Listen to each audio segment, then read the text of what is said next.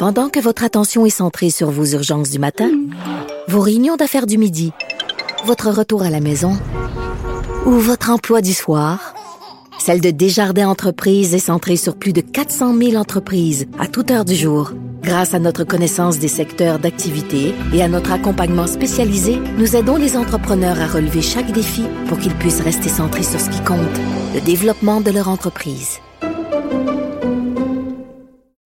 Parce qu'en immobilier, faut être à son affaire. Suivez les conseils de nos experts. Via Capital, les courtiers immobiliers qu'on aime référer. Bonne écoute. Maxime Delan. Déjà un premier événement violent. Journaliste à l'agence QMI. Ça porte tout à fait la signature du crime organisé. Les faits divers avec Maxime Delan. avec Maxime Delan. Ah, Maxime, bonjour. Salut, Benoît. Bon, là, je viens de fermer mon team. Ah non, je l'ai ici. Ah, les vieux monsieur Ah non, avec vieux- la technologie. Comment ça marche? Sur quel bouton faut appuyer? Ah, Alors, hey, c'est ça, ok, Moi, ça- quand je vois des messieurs comme ça qui ont de la misère avec la technologie, Comme moi, là? je les aide. Je prends, vrai? Ouais, ouais, je prends, Ah ouais. tu sais, des gens avec le parcomètre, sont pitonnent, je vais les aider. c'est. Merci, Maxime. C'est un doigt d'honneur que tu viens de me faire. Non, non, non. Je me dis, il faut, euh, faut saluer les gens qui travaillent pour nous. Euh, Bon, euh, la traque euh, dans le Maine. Hey, j'ai des amis sont partis aujourd'hui pour Ogunquit. OK? Personnellement, pas sûr.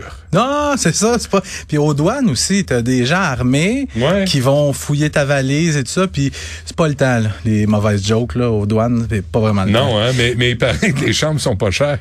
Ah, c'est- non, c'est encore, j'ai des collègues qui sont là-bas. C'est très cher. Ah, c'est vrai? Ben oui, puis tout est Ah, bouqué. ben, la Lewiston.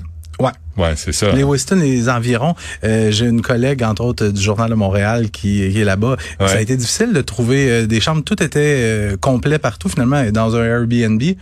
Mais ça fait maintenant 42 heures que l'homme le plus recherché en ce moment aux États-Unis est en cavale, Robert Card, 40 ans, qui demeure introuvable depuis la tuerie, qui a jusqu'à maintenant fait 18 morts, 13 blessés selon le bilan le, le plus récent des autorités. Il y a toujours des centaines de policiers qui ont tout quadrillé le secteur. On invite les gens à rester à la maison, se, se, se confiner à l'intérieur.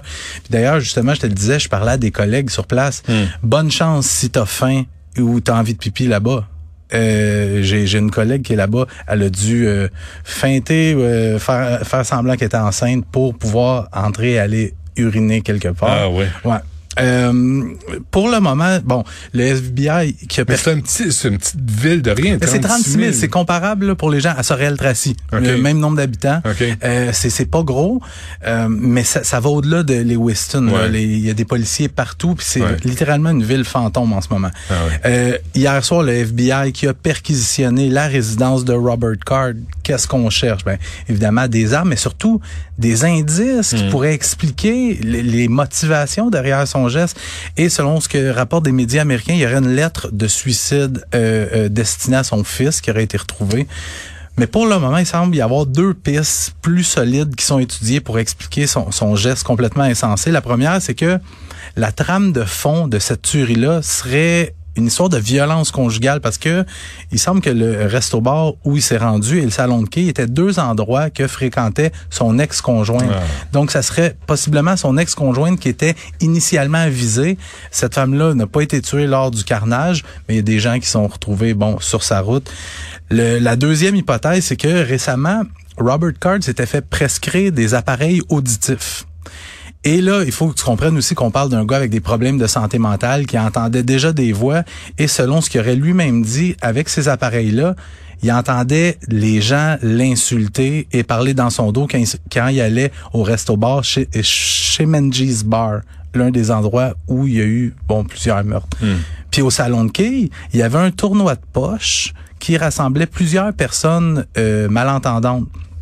Fait que là, les, les policiers se demandent, est-ce que ça pourrait être en quelque sorte une vengeance, ces deux- endroits-là qui sont assez symboliques? Est-ce que ça pourrait être une vengeance? Euh, Présentement, il n'y a rien de confirmé, mais, ouais. mais on parle tu sais, d'un d'un gars avec des problèmes de santé mentale. Euh, puis aussi, bon, les, les noms des victimes qui ont les photos, les histoires de ces gens-là qui ont commencé à, à être diffusées, à sortir. Et là, il y a euh, le, le nom d'un premier enfant qui a été confirmé, une victime, un ado de 14 ans qui a eu le malheur de jouer au quai avec son père ce soir. Ouais. Ouais. Bon, euh, tentative de meurtre euh, en pleine rue à Montréal. Ouais, soubresaut de violence armée hier soir à Montréal, ça se passe en pleine rue dans le quartier Saint-Léonard, un peu avant 20 heures. C'est un homme de 49 ans qui a été atteint de plusieurs projectiles d'armes à feu, qui a été gravement blessé lors de la tentative de meurtre. Aux dernières nouvelles, il se trouve à l'hôpital dans un état stable. Selon ce que j'ai pu apprendre, euh, Benoît, la victime serait tombée dans genre de piège slash guet-apens au moment où il stationnait sa voiture. Donc, il stationne sa voiture, débarque de son véhicule, et là, il y a quelqu'un qui lui dit, Hey, je veux te parler. Et comme il s'en va parler à cet individu-là, il y a quelqu'un d'autre qui arrive par en arrière et lui tire trois coups de feu dans le dos. Et euh, ce gars-là, la victime aujourd'hui, euh, devrait être six pieds sous terre, devrait être mort parce que l'arme s'est enrayée après le troisième coup de feu. Hmm. Euh, et le gars, je donnerai pas son identité là pour le moment, mais j'ai fait quelques petites recherches. C'est pas, tu sais, c'est pas un grand criminel. C'est un gars qui a des condamnations là dans les dernières années pour des histoires de trafic de stupéfiants. Les deux suspects qui ont pris la fuite, tu le sais, avant l'arrivée des policiers, n'ont toujours pas été retrouvés. On cherche quand même à établir le motif de cette tentative de meurtre là. Euh, la police qui mène son enquête, mais il y a eu un autre épisode de violence armée au cours de la nuit. Une pâtisserie, euh, boulangerie Ben oui. dans le, le quartier de Saint-Laurent à Montréal qui a été visé par des coups de feu. Et moi, j'ai parlé à des policiers qui m'ont dit, en plus, ces gens-là, les propriétaires de cet endroit-là, des amours, sont tellement gentils quand on se vrai. présente là. Ouais, ouais. prenez, prenez de la, de- de- vous voulez de la nourriture, prenez-en. Puis adore les policiers. Y a-tu quelqu'un qui leur en veut? Ça sent, ça sent l'extorsion à plein nez. Des gens qui veulent pas payer Ah oui. pour un système de protection. Ah oui, parce que les crapules qui font de l'extorsion veulent pas se lever à 4 heures du matin Mais pour non. faire des croissants. C'est tellement plus facile. C'est tellement plus facile d'aller extorquer Ben oui. des, des pauvres commerçants que de ça. retrousser ses manches puis à faire un travail honnête. Ouais. Toujours pareil. hein. Euh, puis un homme et son chien happé mortellement un conducteur Yves. Ouais, ça se passe à 4 heures du matin à Gatineau.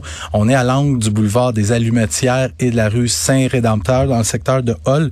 Écoute, il y a un piéton, un homme 70 ans qui fait une promenade avec son chien et à un certain moment sont happés, euh, l'animal et lui, par un véhicule, des lourds dommages au véhicule et euh, quand les policiers arrivent sur place, trouvent la victime inconsciente au sol, on le transporte à l'hôpital où son décès est constaté. L'animal qui a aussi perdu la vie et sur place, on procède à l'arrestation d'un Ontarien de 29 ans Bon. qui devrait comparaître aujourd'hui pour euh, sous des accusations sous une accusation de conduite avec les capacités affaiblies causant la mort.